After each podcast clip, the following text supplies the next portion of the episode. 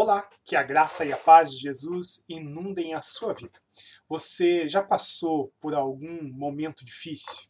Você já passou por algum momento triste, alguma dor? Saiba que, apesar de todos os dilemas, saiba que, apesar de todas as lutas, de todas as situações que nós enfrentamos, se nós estamos com Cristo Jesus, nossa luta não é nada, nós passamos por cima dela. Você está no Apocalipse em Gotas e o episódio de hoje é A Grande Tribulação. Vamos ouvir mais sobre isso.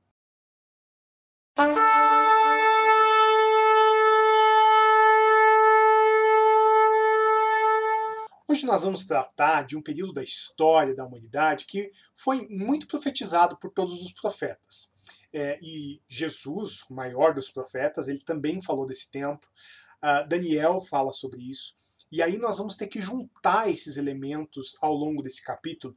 É, ah, tudo que a gente vai falar aqui ficou muito longo, então eu resumi o máximo, mas lá no blog você consegue encontrar o texto todo disso que eu estou falando para você. Eu não vou poder entrar em muitos pormenores. Lembre-se, a gente vem em 15 é, episódios falando, interpretando, é, mostrando para você os pontos da história, os pontos das escrituras, ah, os pontos do Apocalipse, símbolos que aparecem. Então aqui a gente vai ter que se concentrar muito para interpretar e juntar todos esses elementos. Então lembre-se, vamos lá.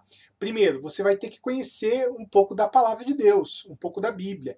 O ideal é que você leia a Bíblia toda.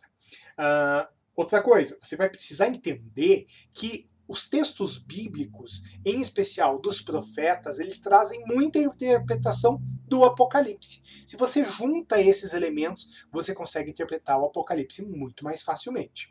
E Lógico, eu já fiz esse trabalho para facilitar a tua vida e já está todo disponível no blog, está todo disponível nos 15 episódios que nós temos para trás. Nós estamos chegando ao final agora do Apocalipse em Gotas. Eu acredito que mais quatro ou cinco episódios a gente termina toda a interpretação do Apocalipse. Mas para isso você precisa ter assistido os episódios anteriores. Eu sei que parece meio chato, eu sei que parece um pouco complicado, mas agora a gente vai juntar isso tudo na interpretação dos capítulos 6, 7, 8, 9, 10. Agora, nesse episódio de hoje, nós vamos é, juntar os episódios de 6 a 17.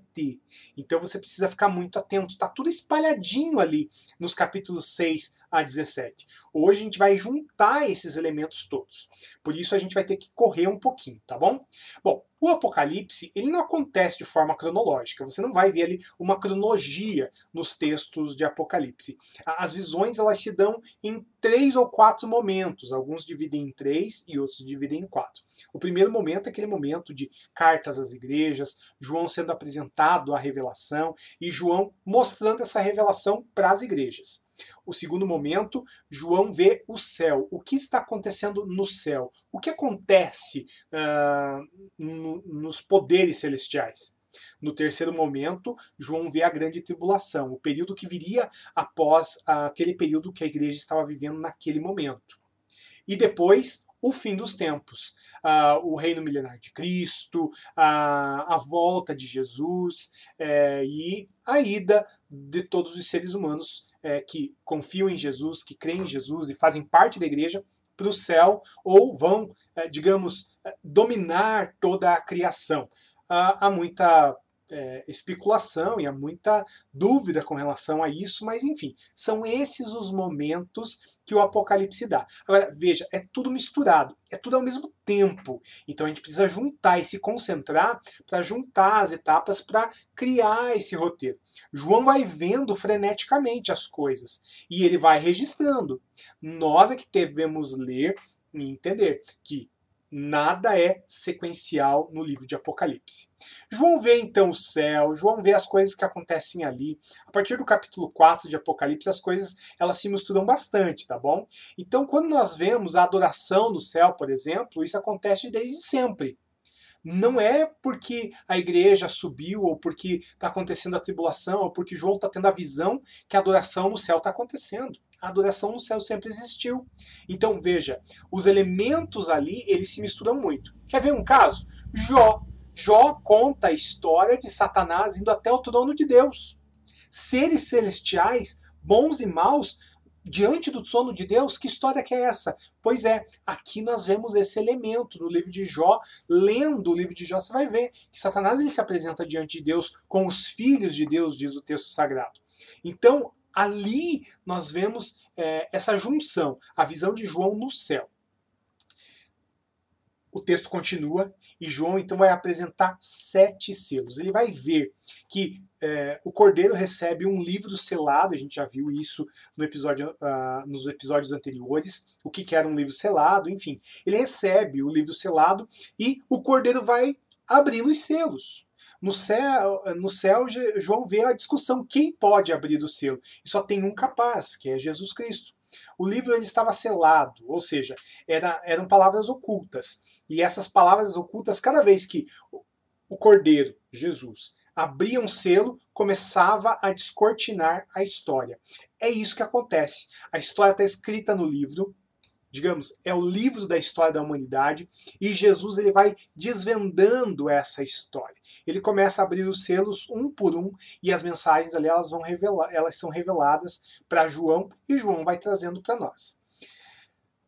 Nós vamos ver aí muitas pessoas discutindo o que são esses selos, como que é, como que acontece. Eu vou aqui me concentrar nos selos propriamente dito, nas trombetas, e nas taças da ira de Deus, porque a maioria dos teólogos concordam que é o mesmo período, que é a mesma coisa. Tudo isso engloba o mesmo período da humanidade, tá? Visões à parte, você já sabe que eu tô aqui para te ajudar com essas confusões todas aí no meio teológico, para que você entenda a Bíblia não é tão legal se aprofundar na teologia, embora seja interessante, seja importante, algumas pessoas têm essa habilidade, algumas pessoas estudam bastante, mas para a maioria de nós, o interessante é nós nos concentrarmos nas escrituras, das escrituras para as escrituras. Ou seja, lemos a Bíblia, interpretamos a Bíblia à luz da própria Bíblia e com auxílio do Espírito Santo. Você pode procurar nas redes sociais, você pode procurar nas mídias é, disponíveis aí, livros, internet, enfim. Você vai encontrar muita, muita gente falando sobre todos esses assuntos. Cuidado! Use a palavra de Deus. Evite confiar em seres humanos que são falíveis. A palavra de Deus não muda. Bom, independente das ordem, da ordem das coisas e como que as pessoas interpretam é, essa ordem, enfim, os sete selos eles vêm com vários eventos. O primeiro selo aparece um cavaleiro, que uns interpretam sendo Jesus, outros interpretam dizendo que é o anticristo. Aqui não faz diferença, porque o que aparece é um cavaleiro trazendo desgraça. Você vai ver um segundo cavaleiro aparecendo com desgraça também, terceiro e quarto cavaleiros. É, claro que tem toda uma simbologia, eu vou pedir para você ler lá no, no, blog, porque a gente não vai conseguir aqui falar de cada elemento, de cada selo, de cada trombeta e de cada taça. Tem tudo descritinho lá, você vai se maravilhar com isso que eu fiz para você, tá bom? Facilitei bastante, desdobrei aqui o máximo que eu consegui para você conseguir entender, juntando, obviamente, com os episódios anteriores. Bom, uh, começa a se desenrolar então o livro e junto com o livro vai aparecendo outros elementos, como os quatro cavaleiros do Apocalipse. Você vai entender muito ali, lendo no blog, o que, que eu eh, explico sobre cada cor, sobre cada símbolo desses é, cavaleiros. Aí então, as trombetas aparecem no meio do caminho.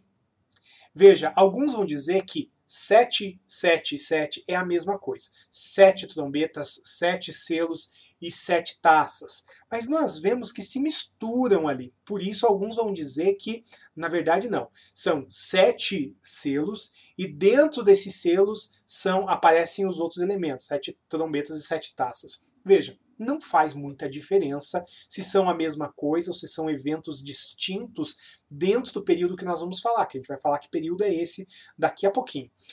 Não interessa para nós quais são esses elementos. O que interessa é que eles acontecem.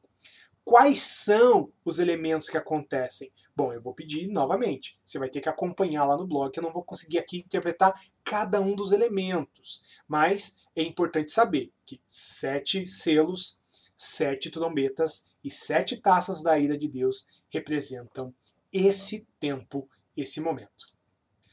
As sete trombetas, elas são é, um episódio bem interessante, porque o povo de Israel estava acostumado com essa analogia. Trombeta era algo que era tocado para alertar o povo. Enquanto os selos estão tá mostrando a história, revelando a história, as trombetas elas anunciam aquilo que vai acontecer durante aqueles selos ou durante os episódios históricos. Agora, as sete trombetas elas revelam pragas e mais pragas. Então veja, os sete selos contam a história, as sete trombetas elas contam o que vai acontecer nessa história e mais para frente os sete, as sete taças da ira de Deus a mesma coisa. Veja, cada elemento que aparece aqui são pragas derramadas. Quando nós vemos a completude, o sétimo, quer dizer que acabou, quer dizer que tudo foi é, equalizado. Deus derramou a sua ira, Deus fez o que devia fazer, Deus acabou com a história. Então, esse sete aqui representa isso, representa a totalidade da justiça do juízo de Deus. Deus vai derramar finalmente a sua ira sobre a terra e vai punir as pessoas que fizeram maldade. Vai é, acabar com os reinos e com os poderes que só martirizaram o seu povo e o povo em geral da terra. Veja, todo mundo sofre por causa da fome, por exemplo. Não é só o povo de Deus que é afetado. Todas as nações da terra são afetadas com isso. E normalmente isso está vinculado ao poderio das pessoas que têm dinheiro, das pessoas que têm muito e acabam massacrando as pessoas que têm pouco. Jesus, ele vem para acabar com isso no fim dos tempos. Ele acaba definitivamente com isso. Agora a gente vai ver que existem elementos aqui que nos mostram que é, a justiça de Deus ela é finalmente derramada com as sete taças da ira de Deus. Então nós vemos sete selos, sete trombetas, cada trombeta anuncia uh, um derramar uh, de pragas, mas quando nós chegamos nos, nas sete taças da ira de Deus, nós vemos essas pragas bem definidas. Quer ver? A primeira taça da ira de Deus é uma praga de doenças. A segunda é uma mortandade no mar, ou seja, todos os seres marinhos morrem, o mar vira sangue.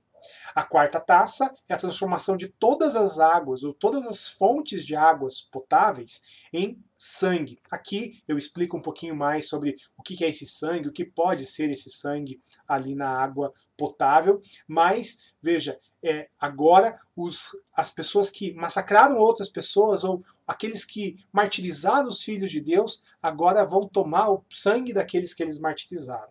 Aqui tem uma analogia muito grande. A quinta taça, é, a, a quarta taça é o aquecimento solar.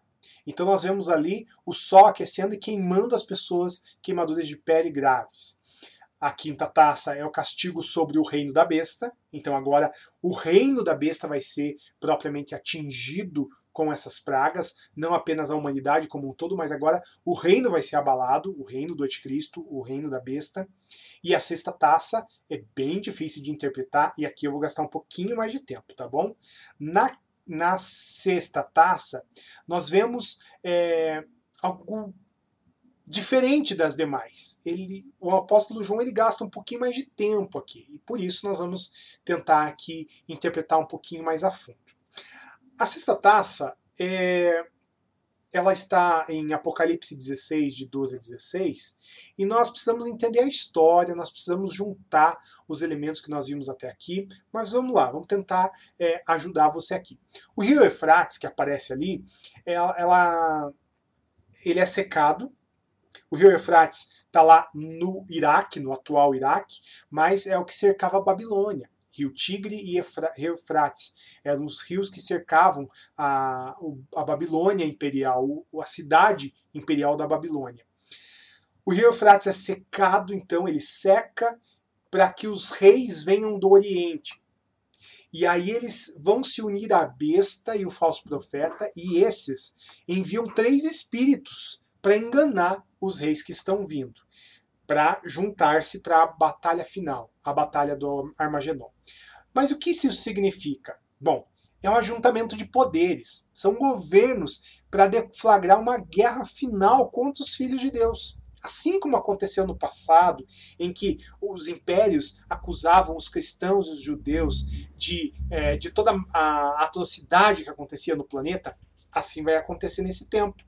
Então aqui eles vão se juntar para guerrear contra o povo de Deus, dizendo que essas taças que Deus derramou, essas pragas que vieram, é culpa do povo de Deus.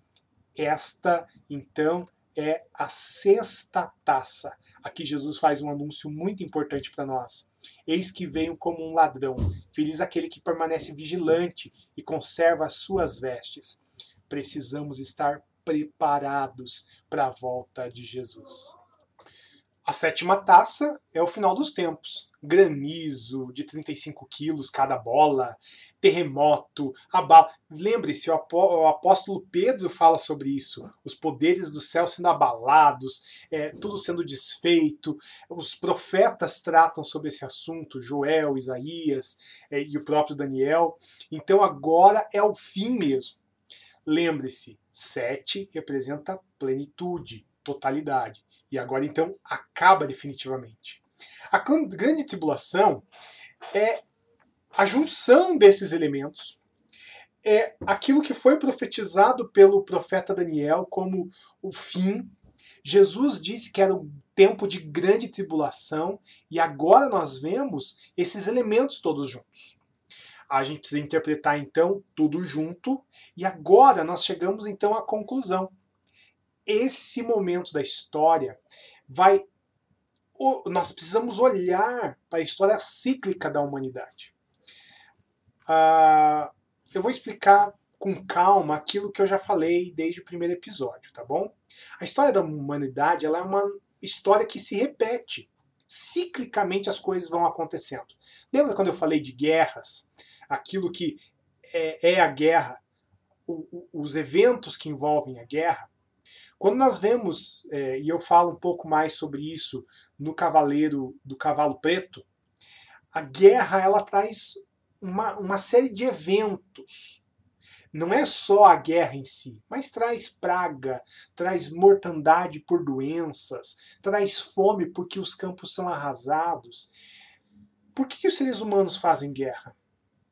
Por que, que acontecem matanças ao longo da humanidade? Por que, que acontece sempre a mesma coisa quando nós olhamos para os fatos históricos?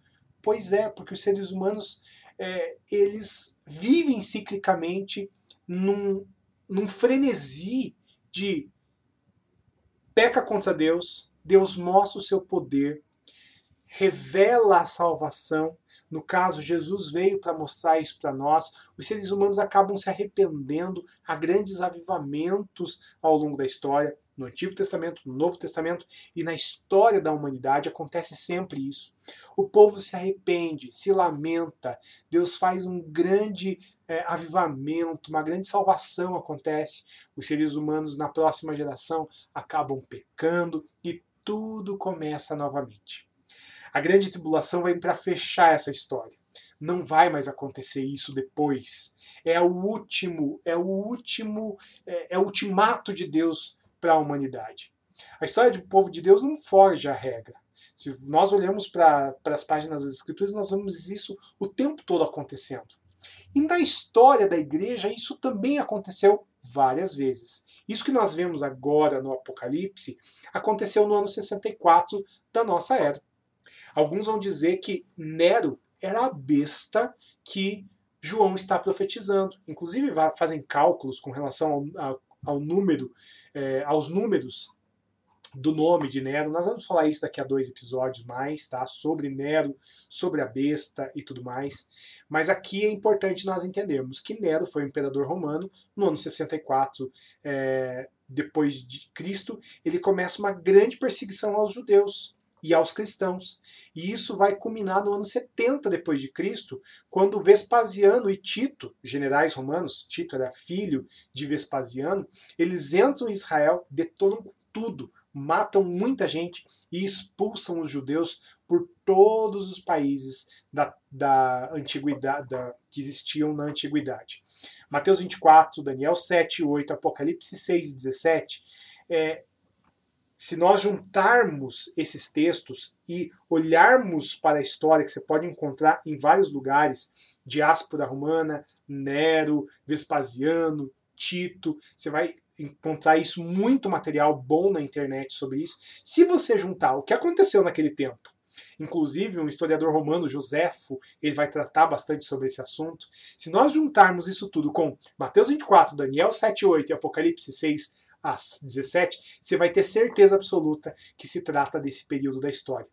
Mas a história é cíclica. Nós precisamos ler a Bíblia como os primeiros leitores. Sim, se lemos como os primeiros leitores, então nós vamos entender que sim, a besta e o período de grande tribulação foi com Nero, foi nesse período de 64 a 70 depois de Cristo. Mas não querendo ter uma revelação futurista do Apocalipse, porque também não é isso. Alguns vão criticar essa visão futurista do Apocalipse, é só lá no fim. Não. A história é cíclica. No fim vai se repetir esses eventos, agora com tanto poder, com tanta dor, com tantas é, hipérboles que eu não consigo nem mencionar. Aliás, a Bíblia ela não consegue é, descrever essa natureza e acaba trazendo muito simbolismo para nós. Por isso, sete taças, sete selos e sete é, trombetas. É tudo simbólico para mostrar para nós que não tem nem como é, escrever o que vai acontecer de fato. São coisas terríveis, essa grande tribulação. Então é o período de sete anos que começa com uma globalização. Hoje nós vemos que os países do mundo todo precisam de líderes. E nós não temos líderes proeminentes. Essa carência de líderes vai empurrar toda a humanidade para uma globalização e vão clamar por um líder mundial. Bom, você precisa lembrar de algumas coisas aqui. A primeira é que Satanás, ele imita tudo que Deus faz. Tudo aquilo que está na Bíblia, Satanás imita, perverte. Então nós vemos agora que Satanás traz um Messias e apresenta esse Messias à humanidade no começo da grande tribulação. Mas para isso precisa de um anunciador. E quem é o anunciador? O falso profeta que nós vemos no capítulo 16 de Apocalipse o falso profeta ele aparece profetizando a vinda do grande Messias, que na verdade é o falso Messias. Falso profeta, falso Messias. O islamismo vai falar dessas figuras também. O judaísmo crê que virá o Messias. Então eles estão esperando o Messias ainda. Vão ser o primeiro povo enganado. Todas as nações da terra serão enganadas. Mas esse ser aparecerá para proclamar a vinda do anticristo. Aquilo que parece ser o Messias, na verdade, é o falso Messias ou o falso Cristo. Quando se inicia esse período, eu digo a você, não caia na bobagem dos numerólatras, dos numerólogos cristãos que calculam, calculam, calculam até apresentar um número e vai ser no ano 2022, vai ser no ano 2023, vai ser no ano 2050. Não caia nessa bobagem. Não tem uma data anunciada.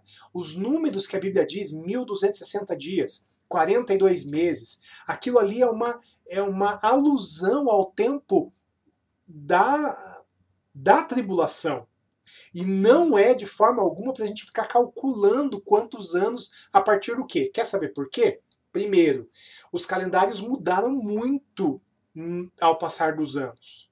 Nós tivemos pelo menos cinco grandes mudança, mudanças no calendário desde a época de Jesus. Além disso, os judeus tinham uma forma de calcular os dias, os anos, os meses completamente diferente dos nossos. Então não tem matemático que consiga é, fazer contas para se ajustar a isso. Por quê? Porque não temos dados históricos suficientes para dizer que é, Nero apareceu no ano 64, que é, Jesus nasceu no ano 1, até porque a gente tem certeza absoluta que no ano 1 Jesus não nasceu. Com certeza. Por quê? Porque nós temos uma, um erro no calendário. Gregório, quando calculou lá os, os elementos que compuseram o calendário, ele errou.